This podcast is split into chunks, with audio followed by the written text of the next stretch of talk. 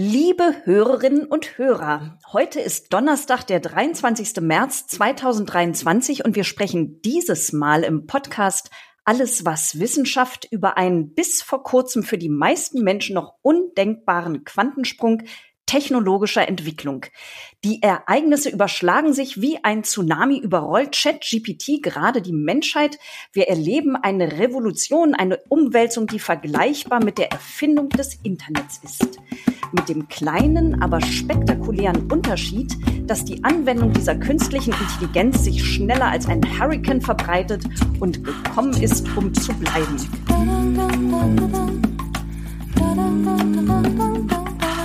Hallo und herzlich willkommen zur 22. Ausgabe des Podcasts der Landesvertretung Schleswig-Holstein. Mein Name ist Heike Muss und es ist fast schon ein kleines Wunder und Glück, dass mein heutiger Gast die Zeit gefunden hat, sich mit mir zu unterhalten. Ich begrüße ganz herzlich Doris Wessels, Professorin für Wirtschaftsinformatik an der Fachhochschule Kiel und derzeit eine der gefragtesten Expertinnen deutschlandweit für KI-generierte Sprachmodelle oder anders gesagt für künstliche Intelligenz und Sprache. Liebe Frau Wessels, ich glaube, es ist nicht übertrieben zu sagen, dass Ihre Welt seit dem 30. November 2022 Kopf steht. Ist das so? Zunächst einmal, liebe Frau Mus, das war alles wirklich sehr charmant dargeboten, aber da haben Sie mich, glaube ich, ein wenig überhöht. Aber in der Tat, ähm, das sage ich auch mal so scherzeshalber, ist mein, äh, mein Leben seit dem 30.11., seit der Veröffentlichung von ChatGPT, doch in etwas anderen Bahnen unterwegs. Und ähm, es ist, es war vorher auch nicht unspannend, aber es ist seit dieser Zeit deutlich spannender, ähm, vielfältiger, weil dieses Thema einfach uns alle umtreibt. Von daher bin ich tatsächlich sehr viel unterwegs und, und beziehungsweise habe eben unterschiedlichste Anfragen und es gibt sehr, sehr viele Diskussionen mit unterschiedlichsten Gruppen und das geht eigentlich jeden Tag so. Nun habe ich Sie noch gar nicht ganz vollständig vorgestellt. Sie sind nämlich nicht nur Professorin für Wirtschaftsinformatik an der Fachhochschule Kiel, sondern auch Initiatorin und Leiterin der Fachgruppe KI und Academic Writing beim KI Expert Lab Hochschullehre. Was machen Sie da genau beim Expert Lab und seit wann gibt es das? Das war eine Initiative, ich glaube Ende 2021. Und zwar deutete sich da schon an, dass KI-gestützte Schreibwerkzeuge einen Einfluss haben werden auf den Bildungsbereich. Sicherlich nicht nur da, aber das war so unsere Perspektive beim KI-Campus. Und dort gab es ja so eine etwas größere Veranstaltung und wir wurden dann aufgefordert, Ideen zu sammeln, in welchen Formen und kleinen Netzwerkchen wir uns dort organisieren könnten und welche Zukunftsthemen auf uns zukommen. Und ich hatte dann vorgeschlagen äh, oder auch das Thema vorgestellt. Ich hatte auch selber eine Keynote bei der Veranstaltung gehalten, dass das Thema KI und akademisches Schreiben aus meiner Sicht ein Zukunftsthema sein würde und fand auch gleich Mitstreiter und Mitstreiterinnen das hat sich dann so im Laufe der Jahre entwickelt und das alles und diese Gruppen, die sich dann so im Laufe der Jahre gebildet haben, die sind alle eingeflossen in unser neu gegründetes KI-Kompetenzzentrum Schreiben, Lehren und Lernen mit KI, was wir am 1. September letzten Jahres gegründet haben. Und wir hatten heute am 23. März unsere Gründungskonferenz, weil uns klar war, dass wir Netzwerke bilden müssen, dass wir eine Anlaufstelle bilden müssen, und das ist uns auch heute gelungen. Wir hatten 250 Anmeldungen, also wir waren ausgebucht und wir haben sogenannte Thinktanks gebildet, aber auch eingeladen, äh, mit Vorschlägen für Thinktanks zu kommen. Und wir hatten 14 Vorschläge. Das heißt, wir haben sozusagen 14 kleine Subnetzwerke hier heute hoffentlich gegründet. Und es war tatsächlich ein sehr, sehr intensives, sehr engagiertes Miteinander heute den ganzen Vormittag. Ja, von daher auch heute für mich ein besonderer Tag. Ja, herzlichen Glückwunsch. Sie Dankeschön. sind jetzt seit knapp vier Monaten mit ChatGPT konfrontiert und beschäftigen sich aber schon viel länger mit KI. Haben Sie denn damit gerechnet, als das so publiziert wurde? Also, oder war das auch für Sie ein Erlebnis? Also was uns schon klar war und ähm, wir, also das Kernteam des virtuellen KI-Kompetenzzentrums, ähm, sind derzeit zwölf Mitglieder äh, und äh, ein Großteil von uns ist schon relativ lange dabei. Und uns war im letzten Jahr schon klar, dadurch, dass die Schreib die KI-gestützten Schreibwerkzeuge immer leistungsfähiger wurden. Es gab immer mehr Unternehmen, die so etwas angeboten haben die Einsatzgebiete wurden vielfältiger, ähm, dass das ein Thema sein würde. Es war sozusagen eine kontinuierliche äh, Entwicklung zu sehen und man konnte das ein bisschen extrapolieren. Von daher haben wir uns dann auch gegründet, um dem Thema Sichtbarkeit zu geben, weil es das einfach noch gar nicht gab. Und äh, was wir aber nicht vorhergesehen haben, war, dass ähm, diese Technologie in Verbindung mit einer Chat-Funktion in Form eines Chatbots kam. Und das kam auch unangekündigt, völlig überraschend am 30.11. Zuvor war angekündigt worden in der letzten Novemberwoche, dass eine neue Version von GPT-4, äh, GPT-3, damals noch das Da Vinci 003, also GPT ist sozusagen, oder GPT-3 ist eine Produktfamilie und diese Produktfamilie hat sozusagen vier Kinder und da war angekündigt worden, dass ähm, das leistungsstärkste Kind in dieser Familie in einer neuen Version rauskommen würde. Und das war auch schon eine ganz spannende Geschichte. Und das war angekündigt. Und damit habe ich mich dann auch zu Beginn der letzten Novemberwoche dann schon beschäftigt. Und wir haben uns ausgetauscht, was für ein Leist was welche Leistungssteigerung wir sehen im Unterschied zu der vorhergehenden Version.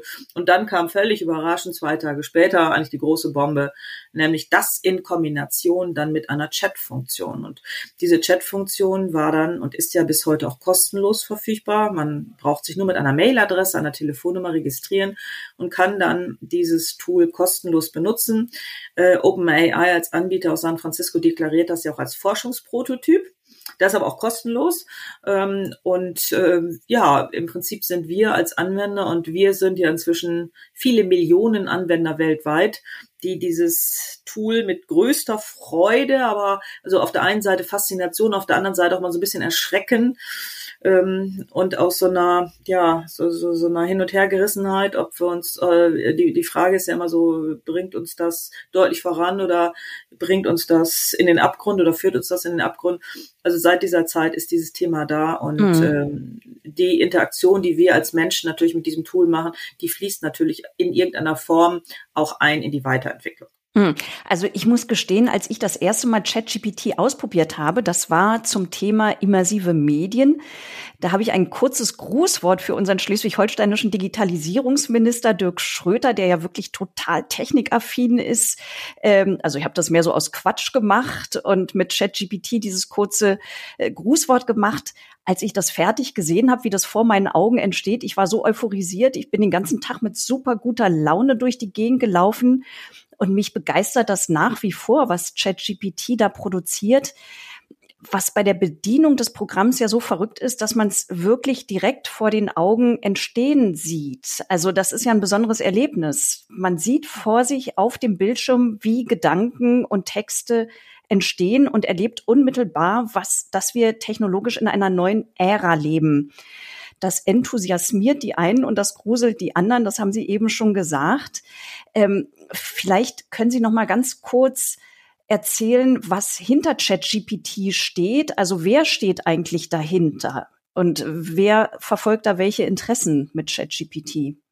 Das ist eine sehr gute Frage. Jetzt müsste man zurück, also dahinter verbirgt sich die Organisation OpenAI aus San Francisco, die hatte ich vorhin schon erwähnt. Und die hat eine etwas längere Historie, ist 2015 gegründet worden in San Francisco von sehr prominenten Playern aus dem Silicon Valley. Und das war ein Elon Musk, Gründer auch von Tesla. Das war ähm, ein Peter Thiel von PayPal und auch weitere Mitstreiter. Und ähm, die Firma Microsoft saß damals schon äh, mit in, im Gründungsprozess mit dabei. Und das Unternehmen ist zunächst sehr idealistisch, quasi altruistisch gestartet. Man wollte KI-Technologie zum Wohle der Menschheit und auch diese Sprachmodelle entwickeln. Und ähm, so ist man gestartet. Dann gab es äh, 2018 die erste Version, das war das GPT-1. Das hat aber damals, also ich habe das gar nicht wahrgenommen, obwohl ich so 2018 mich mit dem Thema so langsam beschäftigt habe. Aber ich habe diese Modellversion gar nicht wahrgenommen und ich glaube, so ging es ganz vielen anderen. Das hat noch nicht für Furore gesorgt, aber im Folgejahr 2019 die Version Nummer zwei. Und mit der Version Nummer zwei ist es mir so gegangen wie Ihnen, äh, Frau Moos, ähm, als ich das das erste Mal so ausprobiert habe. Es gab dann so Tools, Talk to Transformer. Damals und man konnte so einen englischen Text eingeben und eine Enter-Taste drücken. Ich glaube, die hieß Continue, die Taste, und dann wurde dieser englischsprachige Text fortgeführt. Und das, was Sie so beschrieben haben, diese Faszination, weil wir das ja noch nie zuvor erlebt hatten, dass dann so Buchstaben reinflatterten, die KI generiert wurden und nicht immer einen sinnigen Satz oder etwas halbwegs Sinnvolles ergeben haben, aber durchaus immer häufiger, so im Laufe der Entwicklung, das habe ich auch wie eine, ja, wie eigentlich digitale Kunst empfunden. Das war schon ein wenig magisch und auch ganz faszinierend im Rückblick. Ja, sehr unspannend, wenn man sich heute anguckt, was so ein ChatGPT kann. Aber so fing das an und es hat sich über die Jahre kontinuierlich weiterentwickelt. Und im Jahr 2019 ist das Unternehmen dann auch, oder ein Teil des Unternehmens ist dann auch kommerzialisiert worden. Also dann war eigentlich Schluss mit idealistischer Ansatz, sondern es wurde zu einem kommerziellen, zumindest der Teil, zu einem kommerziellen Unternehmensteil. Microsoft bekam eine Exklusivlizenz und Zugang zu diesem Sprachmodell in dieser Version. Und das ist dann auch bis heute der Fall und es ist dann auch eingegangen in die Produkte von Microsoft. Es hieß dann, das kam jetzt so über die letzten Monate, wurde das Ganze ja auch als Geschäftsmodell äh, von allen Seiten beleuchtet. Ähm, Microsoft soll schon im Jahr 2019 eine Milliarde Euro investiert haben, weil solche Modelle zu trainieren ist ein sehr kostspieliges Abenteuer. Man braucht sehr viel Rechenleistung. Man braucht eine immense Menge an Trainingsdaten und alles das zusammen ähm, ist eben sehr kapitalintensiv. Ja, und Microsoft soll ja bis zum heutigen Tage mit 13 Milliarden dort investiert sein, hat entsprechende Unternehmensanteile. Das heißt, es verbirgt sich eigentlich hinter diesen GPT-Sprachmodellen das Unternehmen Microsoft. Und das führt natürlich dazu, dass Microsoft als Unternehmen das Ganze auch in seine Produktwelt integriert. Sie haben mal letzte Woche auch angekündigt, dass das Ganze dann noch integriert werden soll in die Office-Welt. Das heißt, wir werden also in Kürze so ein Microsoft Word erleben mit ganz neuen Funktionen oder ein PowerPoint oder ein Outlook. Und ähm, ja, das ist im Moment so Stand der Dinge. Können Sie denn so in etwa sagen, wohin das eigentlich alles führen soll? Also welche Vision die Entwickler da haben? Wir haben jetzt aktuell ChatGPT 4. Wenn Sie mal beschreiben müssten, was macht ChatGPT 42 zum Beispiel, kann man das in etwa erahnen? Nein. Also ähm, wenn wir jetzt in, in, im Headquarter bei OpenAI sitzen würden oder bei Google äh, oder bei irgendeinem der Tech-Giganten, ich denke schon, dass wir dort ähm, eine, eine Story vor Augen hätten, wohin die Reise gehen kann, auch im Wettbewerb mit den anderen Playern. Das ist so ein bisschen wie so ein Wirtschaftskrimi, wo wir so ähm, Zaungäste sind und uns anschauen, wer gerade oder wie bei so einem Strategiespiel, wer zieht gerade mit welchem Zug an jemand anders vorbei. Im Moment ist natürlich OpenAI sehr gut positioniert oder die Firma Microsoft, die sich letztlich dahinter verbirgt, hinter diesen Modellen. Ähm, aber wir dürfen erwarten, dass, und das hat Google ja auch angekündigt, also Google wird auch, hat den BART, ähm, einen entsprechenden Chatbot. Ähm, äh, wir haben ein Baidu, die haben den Ernie als Chatbot. Und so gibt es inzwischen schon ganz, ganz viele sehr große Unternehmen, sehr potente Player im Markt, die Ankündigungen haben, die Produkte schon da haben. Und es wird auch da überraschende Marktteilnehmer geben, glaube ich, die auch mit solchen Modellen kommen. Von daher ist das ganz schwer vorhersehbar. Was man allerdings, glaube ich, vermuten darf, dass wir dieses exponentielle Wachstum, was wir erlebt haben, dass sich das auch fortführen wird. Und ein exponentielles Wachstum bedeutet eben, dass es sehr, sehr schnell weitergeht. Aber ähm, was jetzt die nächste Modellversion bringt, also was jetzt so ein GPT 5 oder 6 bringen wird, wenn das dann überhaupt diesen Namen trägt, da wage ich gar keine Aussage. Mhm. Also, weil mich das Thema ja sehr bewegt, wie so viele gerade, spreche ich natürlich mit ganz vielen Menschen, die ganz unterschiedlich auf die Möglichkeiten von KI reagieren, teils mit großer Beunruhigung, mit Grusel, teils aber auch eben mit Euphorie oder zumindest mit einem gewissen Galgenhumor.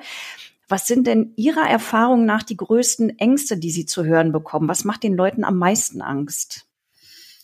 was immer wieder diskutiert wird, auch sehr berechtigt äh, mit Sorge ähm, äh, ähm, bewertet wird, ist der Einsatz von KI-Chatbots zum Beispiel im Bereich der Psychotherapie, also da, wo Menschen in Notsituationen sind, wo ähm, Beratungsdienstleistungen erbracht werden, ähm, wo solche Systeme, weil man das, was sie dann an Empfehlungen geben, nur sehr, sehr eingeschränkt steuern kann. Da, glaube ich, sind so rote Linien erreicht, äh, wo wir, und, und das wird dann natürlich auch sehr intensiv diskutiert, darf man das, darf man das nicht.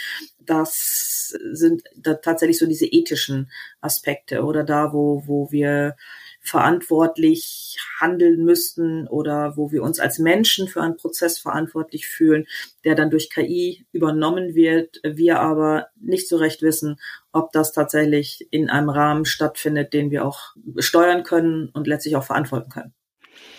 Ich habe ChatGPT mal gefragt, ob es Erkenntnisse darüber gibt, ob Menschen, die KI gegenüber misstrauisch sind, ganz grundsätzlich misstrauisch sind, also auch Menschen gegenüber. Und das war die Antwort, die ich bekommen habe. Ich zitiere, es gibt Hinweise darauf, sagt ChatGPT, dass es eine Korrelation zwischen dem Misstrauen gegenüber KI und dem Misstrauen gegenüber Menschen geben kann. Eine Studie aus dem Jahr 2018, die in der Fachzeitschrift Psychology Today veröffentlicht wurde, ergab, dass Menschen, die KI als bedrohlich empfanden, tendenziell auch anderen Menschen gegenüber misstrauisch waren. Die Studie ergab auch, dass das Vertrauen in KI und das Vertrauen in Menschen unterschiedliche Faktoren beinhalten können. Zum Beispiel schien das Vertrauen in KI mit dem Glauben zusammenzuhängen, dass Technologie objektiver und rationaler als Menschen ist. In ähnlicher Weise schien das Vertrauen in Menschen mit dem Glauben zusammenzuhängen, dass Menschen moralischer und empathischer als Technologien sind. Frau Wessels, was ich ganz interessant fand bei der Antwort von ChatGPT, dass die KI mir noch folgende ja durchaus ausgewogene Konklusio angeboten hat, nämlich, es ist jedoch wichtig zu betonen, dass dies nur ein Hinweis auf eine mögliche Korrelation zwischen dem Misstrauen gegenüber KI und dem Misstrauen gegenüber Menschen ist. Es gibt viele Gründe, warum Menschen gegenüber KI misstrauisch sein können. Und es gibt auch viele Gründe, warum Menschen gegenüber anderen Menschen misstrauisch sein können. Jeder Mensch ist einzigartig und es ist wichtig, dass wir individuelle Erfahrungen und Überzeugungen respektieren und verstehen. Frau Wessels, da schließt ChatGPT ja geradezu mit einem moralischen Appell. Also wie ausgewogen, diskriminierungsfrei und konstruktiv im Sinne einer gerechteren Welt kann so eine KI denn arbeiten? Ähm, zunächst einmal ist das, was, ähm, so, wenn man ein ChatGPT nach irgendetwas fragt, man muss sich mal bewusst machen, es ist keine Suchmaschine. Und das, was herauskommt, ist digitale Kunst, um es überspitzt zu formulieren. Das heißt, wenn Sie die gleiche Eingabe noch einmal machen, die gleiche Fragestellung formulieren, bekommen Sie eine andere Aussage. Und diese Aussage, die Sie jetzt gerade vorgelesen haben, die ist, ähm, ich würde sie als politisch korrekt bezeichnen, die ist sehr ausgewogen, die ist sehr oberflächlich, äh, man macht sich damit nicht wirklich angreifbar und so sind typischerweise diese Antworten. Jetzt hatten Sie gerade vorgelesen, dass auch eine Quelle oder eine, eine Studie herangezogen wird. Das wird vom vermutlich auch Fiktion sein, wie der gesamte Text, wie digitale Kunst ein fiktionaler Text ist. Das heißt, diese Studie, die gibt es gar nicht. Aber aus Sicht, äh, wir müssen uns quasi in die Perspektive solch eines Softwaresystems beamen. Das Softwaresystem ist trainiert worden aufgrund einer großen statistischen Erkenntnismenge, ähm, die das nächste Wort zu bestimmen, was in einer Textsequenz passend erscheint. Muss ich aber immer wieder entscheiden bei den vielen Optionen, die man hat. Also es ist so, so wenn, man den Satz fortsetzen sollte als Softwaresystem, der Himmel ist. So. Und wir wären jetzt ein solches ChatGPT. Dann müssen wir uns entscheiden anhand bestimmter Parameter, und Auswahlmechanismen, welches Wort nach der Himmel ist kommt. Und wir, es gibt nicht das eine Wort. Das heißt, diese Zufälligkeit, die dann drin ist, weil wir uns entscheiden müssen, aufgrund äh, von bestimmten Parametern dort eine Auswahl zu treffen, sind das alles immer Unikate und das muss man sich bewusst machen. Das ist ein Wortsilben oder Wörterwürfeln auf einem sehr hohen Niveau mit einem beeindruckenden Gesamtergebnis. Und das kann man nur erzielen, wenn man auf Basis von sehr, sehr, sehr vielen Texten.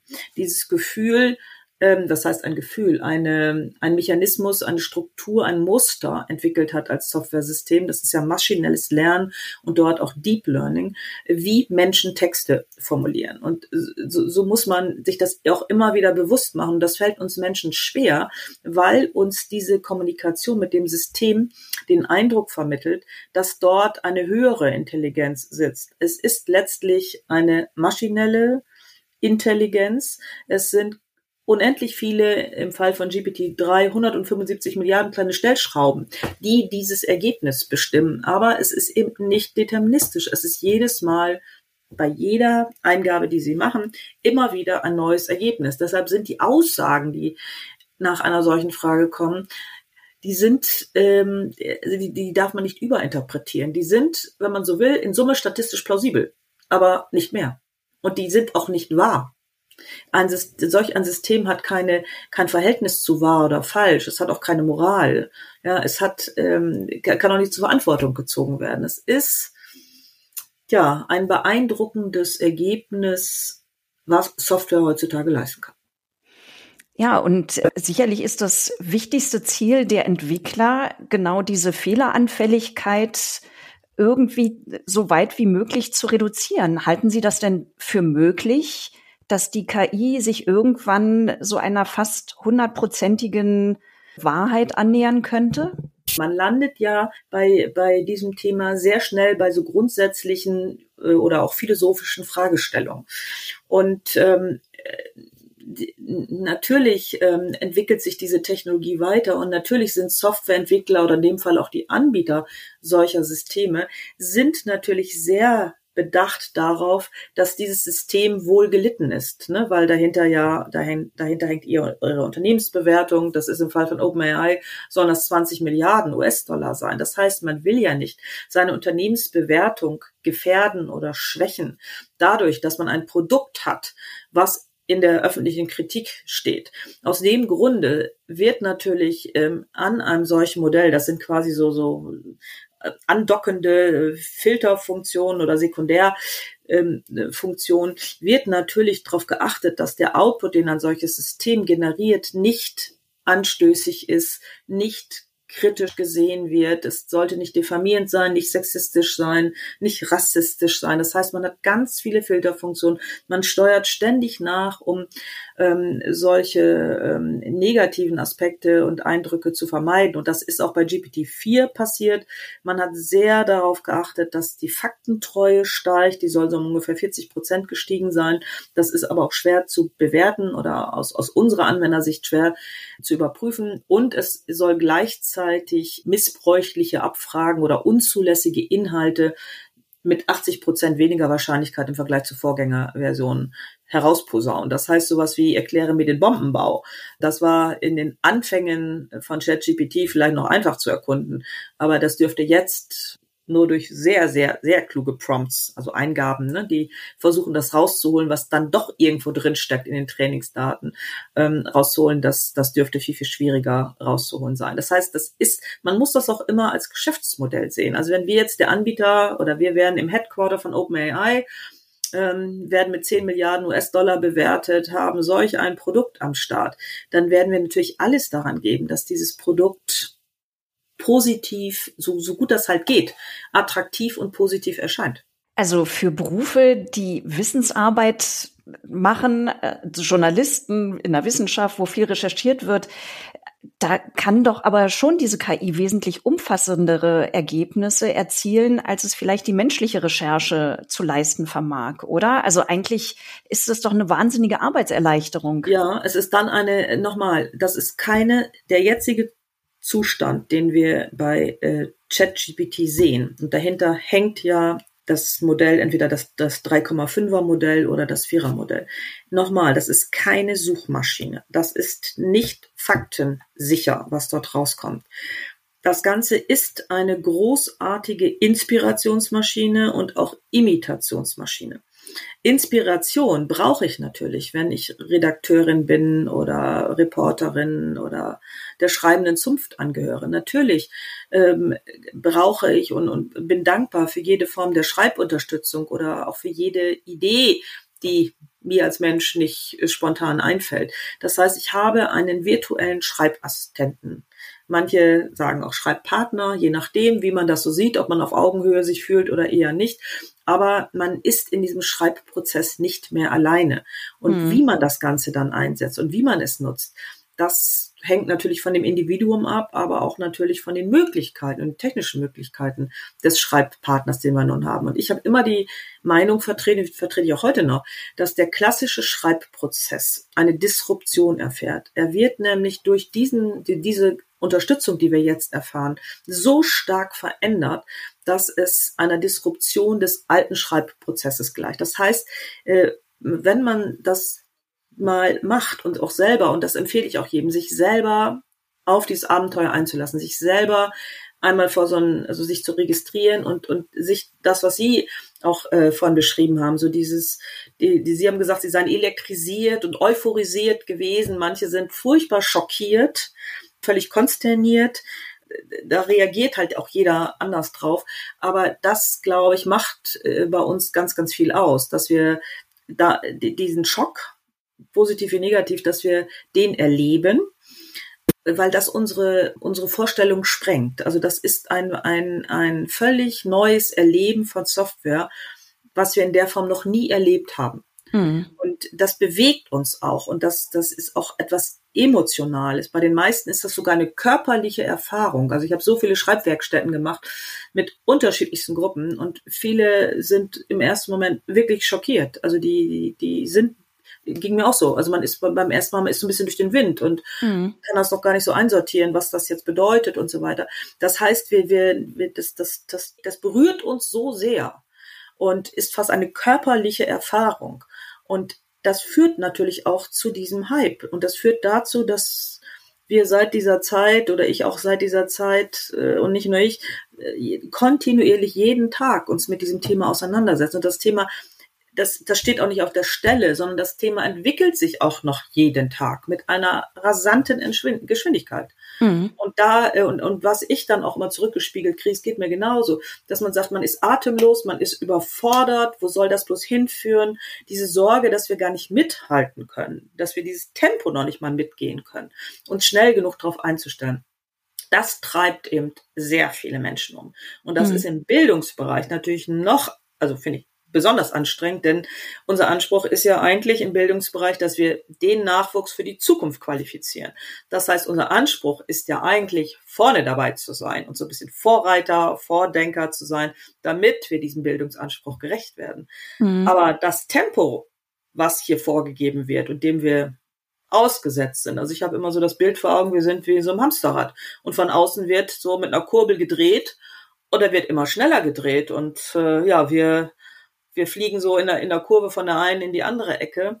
Aussteigen können wir eigentlich auch nicht, können wir auch nicht riskieren. Dann beamen wir uns aus dieser technologischen und äh, damit auch wirtschaftlichen Entwicklung raus. Aber die Frage ist, ob wir nicht umsteigen können in ein anderes Modell, in ein anderes Szenario.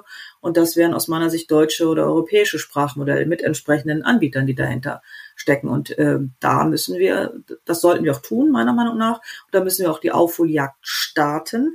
Denn diese Abhängigkeit, die, die wir im Moment haben von den amerikanischen Anbietern, amerikanischen Sprachmodellen, die chinesischen Anbieter stehen ja auch in dem Wettbewerb und israelische Anbieter. Also das ist natürlich ein, ein ja, ich habe anfangs, glaube ich, gesagt, Wirtschaftskrimi. Ne? Das, das mhm. ist ein ganz oder zumindest ein spannendes Strategiespiel. Und ich finde, da sollten wir mitspielen. Auf jeden Fall, da wollte ich auch gleich noch mal drauf zu sprechen kommen. Aber ähm, ich wollte Sie gerne noch mal eine andere Sache fragen. Ich habe natürlich beruflich auch viel mit Lesen, Recherchieren und Schreiben zu tun. Und Sie hatten vor einiger Zeit anscheinend, äh, ich weiß nicht wann das war, ein kleines Video aufgenommen. Fünf gute Gründe, warum KI für die Textverarbeitung zu nutzen. Und ich fand das total einleuchtend. Ich fasse das mal ganz kurz so sinngemäß zusammen. Wir sind nicht mehr allein beim Schreiben durch die Zusammenarbeit mit dem Schreibbot macht die Arbeit wieder Spaß und beflügelt die Sinne. Wir steigern die Produktivität. Wir erhalten neue wissenschaftliche Erkenntnisse, weil Literaturanalysen durch KI gemacht werden können. Das wiederum kann ein Turbo für die Wissensproduktion sein. Hatten Sie dieses Video, äh, ich nehme an, schon nach ChatGPT auf. Ach nee, das war davor. Das war ah, deutlich ja. davor. Deutlich davor. Ähm, mhm. Und ähm, wir müssen jetzt unterscheiden bei dem Thema der KI-gestützten Literatursuche. Da gibt es andere Werkzeuge. Also wir, das, das ist nicht, natürlich nicht ChatGPT, mhm. sondern äh, wir müssen, wenn wir den gesamten Markt uns anschauen, der KI-gestützten Schreibwerkzeuge oder auch der KI-gestützten Literatursuche, dann gibt es dort hervorragende Lösungen. Das ist äh, hier im Bereich der KI-gestützten Literatursuche so ein Iris AI aus dem skandinavischen Raum. Das habe ich damals ähm, auch untersucht und getestet. Ähm, das bietet uns wirklich ganz, ganz neue Möglichkeiten für die akademische oder wissenschaftliche Arbeit. Aber das sind im Moment alles noch getrennt, mehr oder weniger getrennte Lösungen und wir müssen dann immer gucken, für welchen Einsatzzweck setzen wir jetzt welche Lösung ein. Aber das, was ich mit Sorge betrachte, ist, dass ChatGPT steht jetzt quasi für die, die jetzt neu eingestiegen sind in das Thema, steht für viele Menschen als die Lösung für alle Einsatzgebiete. Und es wird in Unwissenheit insbesondere als Suchmaschine benutzt und zum Beispiel zur Literatursuche. Mhm. Und genau das ist es nicht. Es mhm. ist, es erfindet und, und das sprengt auch unsere Vorstellungskraft. Mhm. Das dort mit allen bibliografischen Angaben, Literaturquellen einem angezeigt werden, wenn man danach fragt.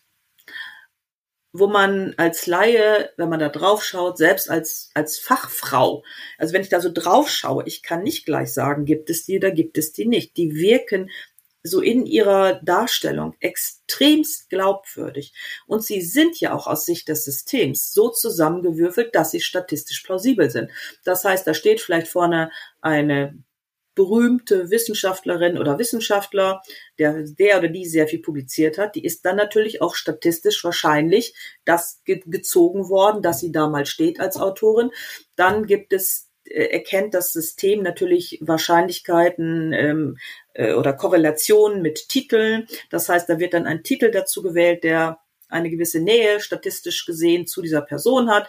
Dann kommt zu dem Titel wahrscheinlich ein Journal oder irgendein Publikationsmedium, was auch wieder statistisch plausibel sich ergänzt mit allem drumherum. Und so ähm, entstehen dann solche Literaturquellen, die auf den ersten Blick auch nicht als falsch zu erkennen sind. Mhm. Jetzt hatten Sie eben schon, äh, bevor ich über das kleine Video gesprochen habe, darüber gesprochen, wie dominiert der Markt eben aktuell ist durch ChatGPT, durch dieses amerikanische Produkt. Wo stehen wir denn da genau in Europa und in Deutschland? Also wir sind da ja wahnsinnig hinten dran. Ähm, wir haben einen Hoffnungsträger, das ist Aleph Alpha, ein Start-up aus Heidelberg mit Jonas Androulis als Gründer.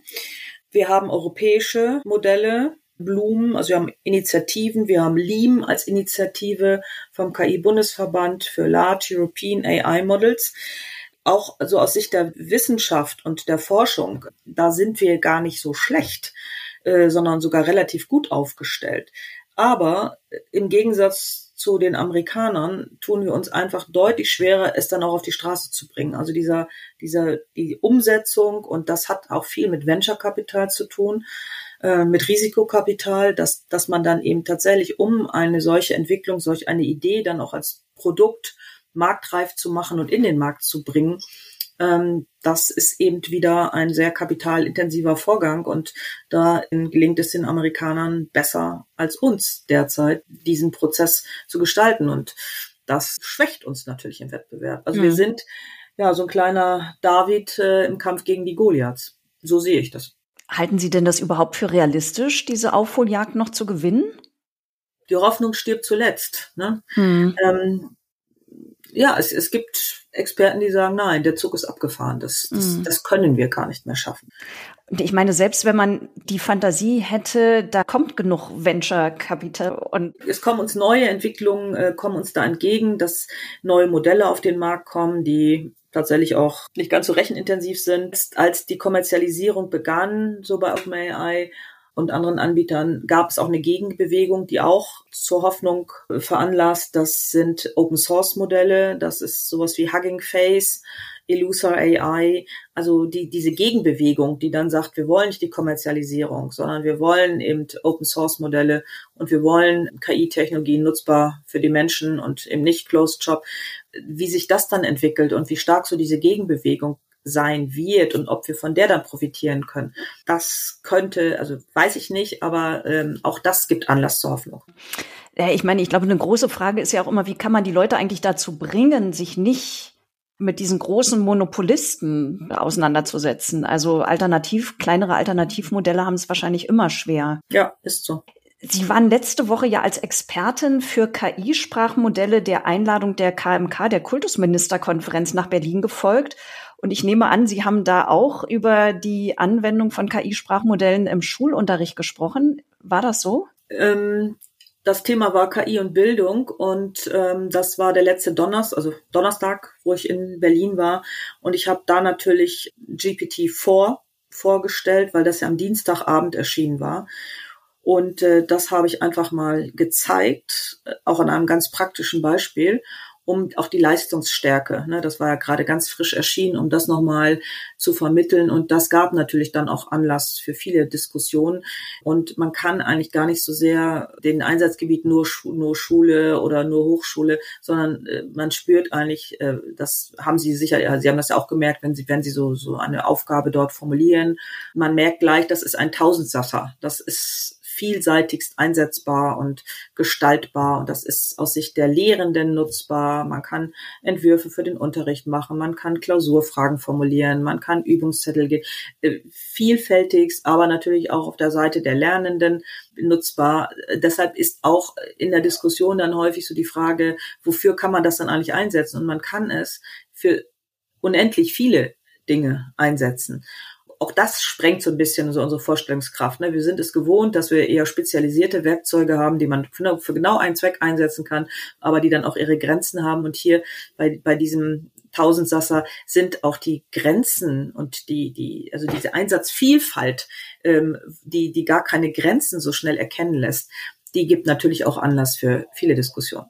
Mm. Gibt es Leute, die äh, vermuten durch ChatGPT oder ähnliche Sprachmodelle, dass das Ende von Schule gekommen ist? Das Ende von Schule wird, glaube ich, äh, habe ich noch nicht so, sag's mal so, das, das Ende der Hausarbeit. Ne? Das, hm. also das waren so die ersten äh, Diskussionen, die gleich äh, im Dezember schon begannen, bedeutet das das Ende der Hausarbeit. Ich habe dann immer die Meinung vertreten, dass das nicht das Ende der Hausarbeit ist, sondern äh, das Ende von Hausarbeiten, die eher ja so wiederholenden, repetitiven Charakter haben, ne, wo man einfach ähm, Wissen reproduziert. Und von daher hängt es an der Art der Aufgabenstellung und der Fragestellung einer Hausarbeit oder auch einer Abschlussarbeit ab, ähm, ob das in der Schule ist oder in der Hochschule in ähnlicher Form.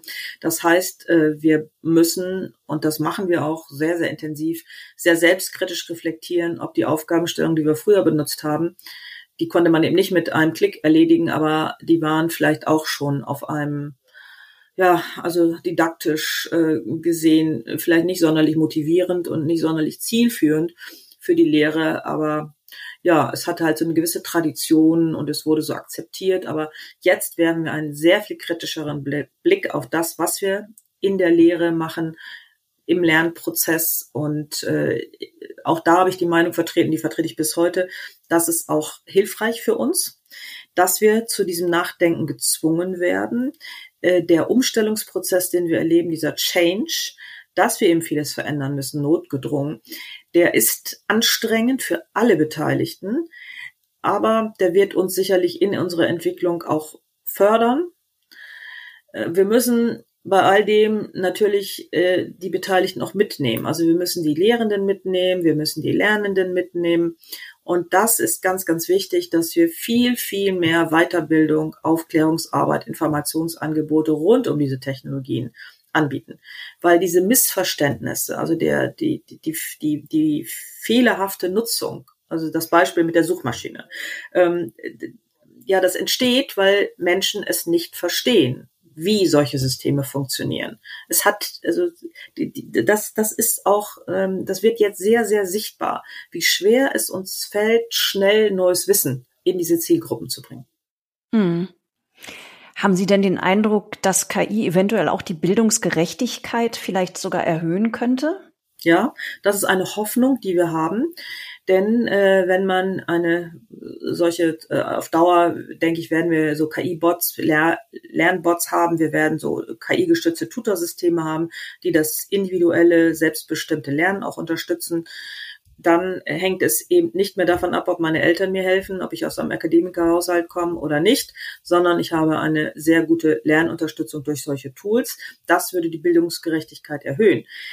Auf der anderen Seite, sobald diese Tools kostenpflichtig werden, und das haben wir jetzt schon so ein bisschen, wir haben das ChatGPT Plus für 20 Dollar mit Gebühren, allem drumherum dann 23 Euro jeden Monat und da die ähm, kostenlose Basisversion, das ist schon so ein kleiner Split, den wir hier haben, so eine kleine Schere. Und wenn das dazu führt, dass dann ähm, abhängig von den finanziellen Möglichkeiten bestimmte Gruppen von Lernenden sich diese teureren Lösungen, die dann auch leistungsstärker sind, leisten können und die anderen halt nicht, dann würde das zu einer Bildungsungerechtigkeit führen und wäre dann negativ. Und aus, auch aus dem Grund brauchen wir im Bildungsbereich den Zugang zu KI-Sprachmodellen, den wir allen Lernenden in gleicher Form anbieten können. Mhm.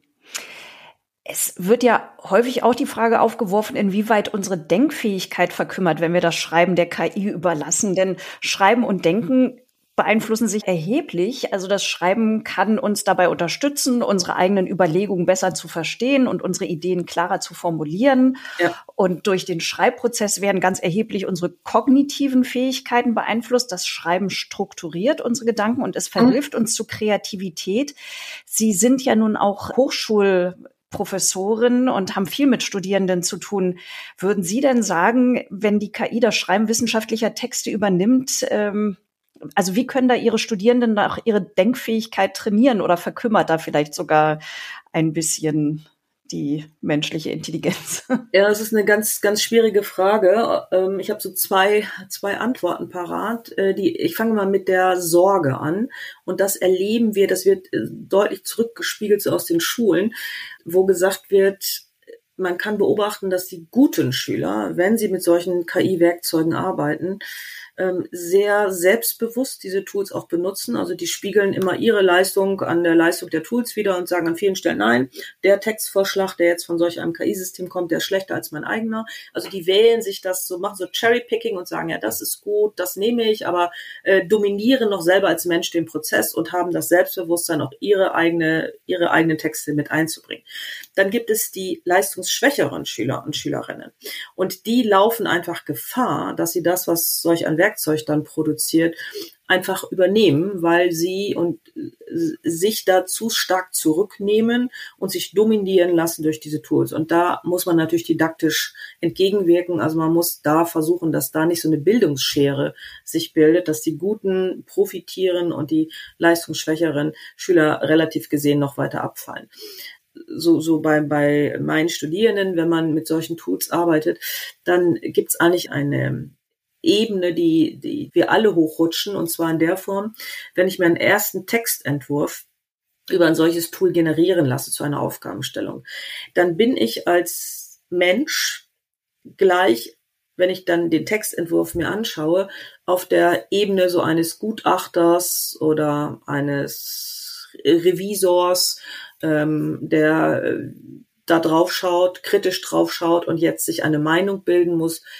im Rahmen seiner Bewertung. Was nehme ich, was nehme ich nicht, was ist richtig, was ist falsch, was ist stimmig, weniger stimmig. Das heißt, das ist ein eigentlich höheres intellektuelles Niveau, mit dem ich jetzt gleich einsteigen muss. Also letztlich ist ein Zeitgewinn, wenn ich das dann beherrsche.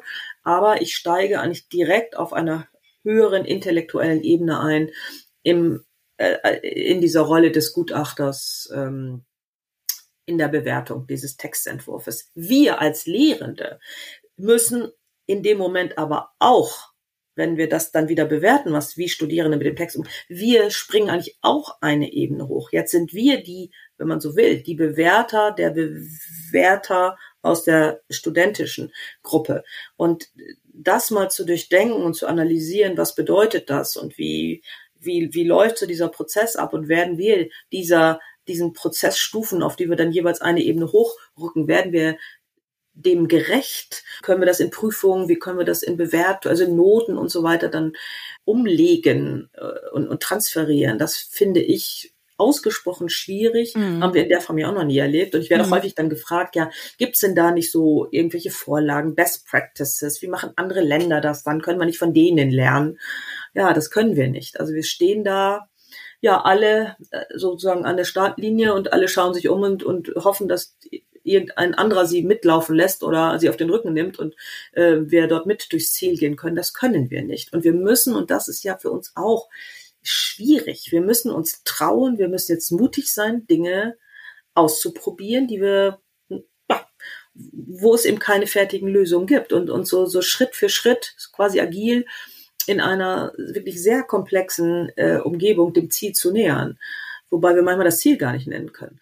Und alles das ist Neuland. Und das, dieses, dieses Terrain zu erkunden und dann so mutig zu sein. Und wir, das ist ja auch so die German Angst. Ne? Also wir, wir stammen ja auch so aus diesen, in diesen Hochschulen, in diesen Bildungskontexten. Wir wollen ja alles qualitativ gesichert haben. Und das soll alles überprüft und gecheckt und verlässlich und so weiter sein. Und jetzt haben wir ein Szenario, wo wir alles das nicht garantieren können, sondern wir müssen, wir stehen eigentlich blank da, haben so ein Gefühl, jeder aber auch, also nicht jeder ein anderes, aber wir haben unterschiedlichste Vorstellungen, sagen wir es mal so.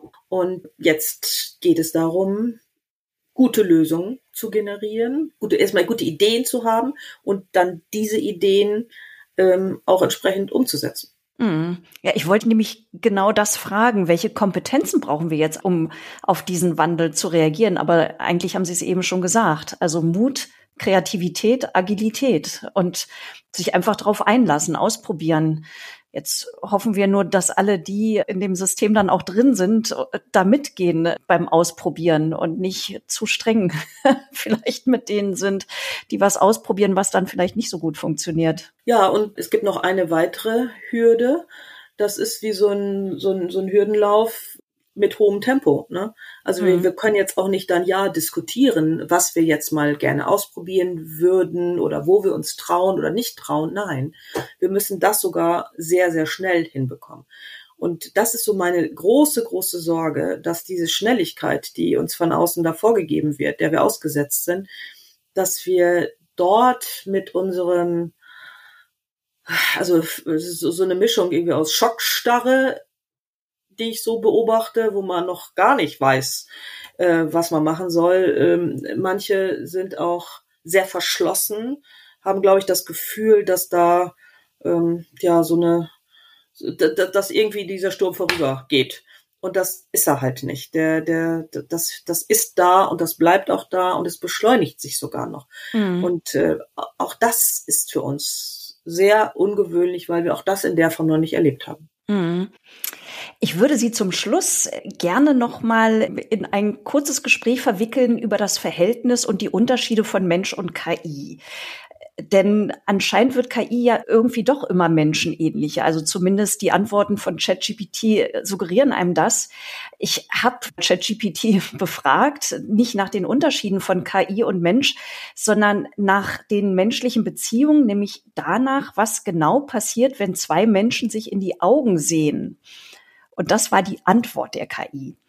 Wenn zwei Menschen sich in die Augen sehen, kann dies eine Reihe von Reaktionen hervorrufen. Zum Beispiel können sie sich näher fühlen oder eine Verbindung spüren, besonders wenn sie sich bereits kennen oder eine romantische Beziehung haben.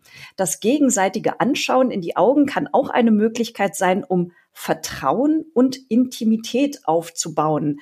Darüber hinaus kann Augenkontakt auch verschiedene körperliche und emotionale Reaktionen auslösen. Es kann beispielsweise die Pupillen erweitern oder den Herzschlag beschleunigen. Darüber hinaus kann Augenkontakt auch zu einem verstärkten emotionalen Ausdruck führen, wie zum Beispiel einem Lächeln oder Tränen.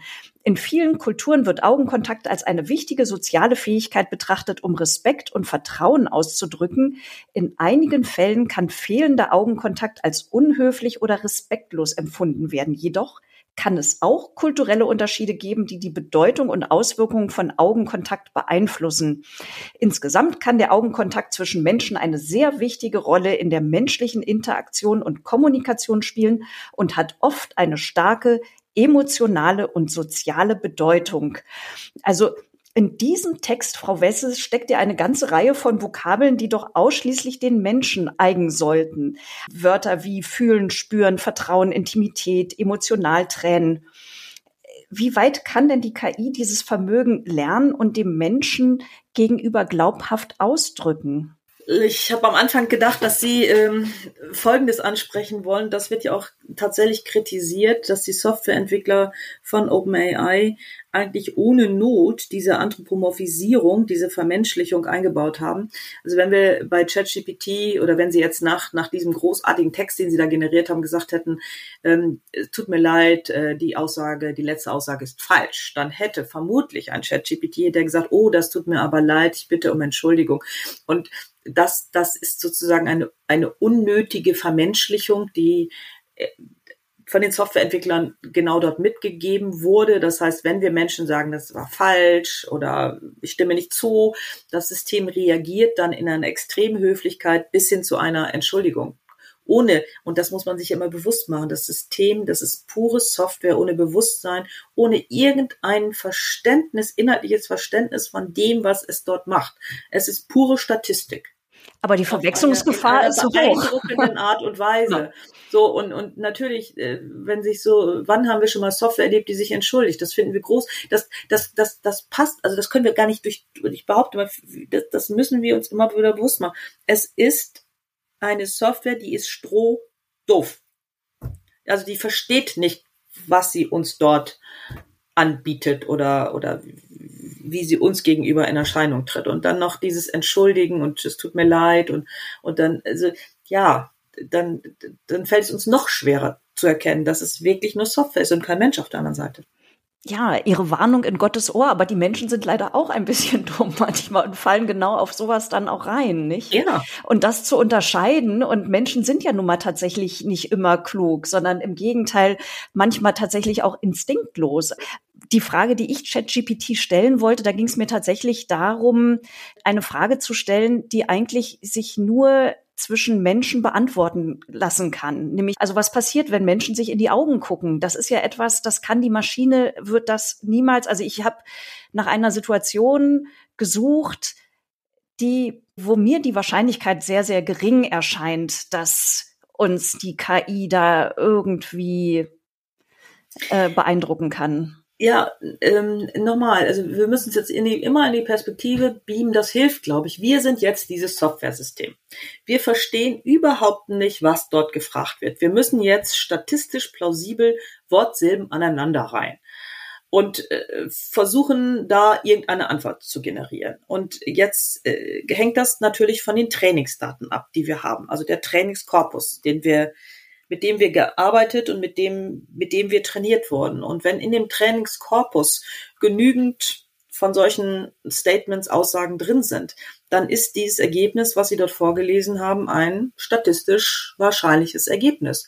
Und äh, das ist nicht mehr und nicht weniger. Also wir, wir dürfen einfach nicht äh, dort zu viel hineininterpretieren und das als eine, als eine inhaltlich qualifizierte Aussage eines Systems betrachten. Es mhm. ist nur ein unglaublich faszinierendes, kohärent wirkendes, überzeugend dargebotenes, sprachlich auch hervorragend, fehlerfrei in der Regel, ähm, statistisches Wortsilbenwürfeln.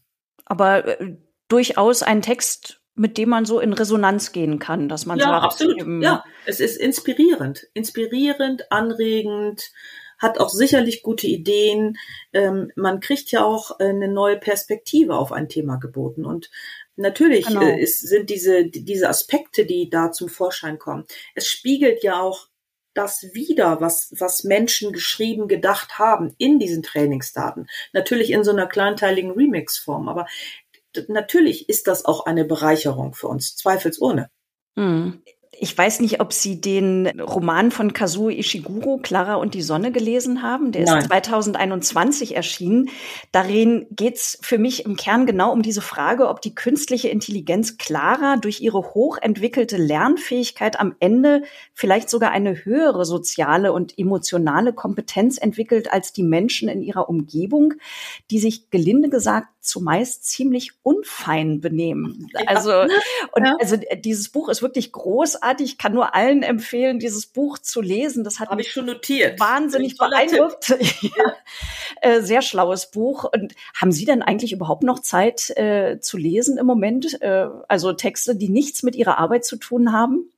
Tatsächlich gönne ich mir das immer abends noch so ein bisschen, einfach auch um ein bisschen Abstand zu gewinnen. Aber äh, Sie haben schon recht. Also das, was ich so tagsüber konsumieren und verarbeiten muss an irgendwelchen Artikeln, Veröffentlichungen, äh, Publikationen auf allen möglichen Medien, das, das muss ich so im Schnelldurchgang und diagonal lesen, um so einen Überblick zu haben. Und äh, da bleibt dann auch nicht mehr viel Zeit. Das ist einfach so. Aber äh, ich finde, man braucht auch zwischendurch mal ein bisschen Zeit, um den Kopf freizukriegen, um mal was ganz anderes zu machen. Ich stelle mir das jedenfalls so vor, dass Ihr Zeitdruck enorm sein muss. Also Ihr Beruf dann up-to-date auch bei diesem Thema zu sein. Also Sie müssen sich ja da permanent weiterbilden bei einem Thema, was gerade so explodiert. Und dann natürlich der Austausch mit Expertinnen und Experten, dann ihre Erkenntnisse für die Öffentlichkeit, für die Medien und Politik zu vermitteln. Fünftens daraus Handlungsableitungen für die Gegenwart zu treffen. Also Sie beraten ja in einer gewissen Weise auch die Politik das bei der KMK, das war schon, das war sicherlich nicht nur ein Vortrag, sondern äh, man wünscht da sicherlich auch ihren Rat, oder?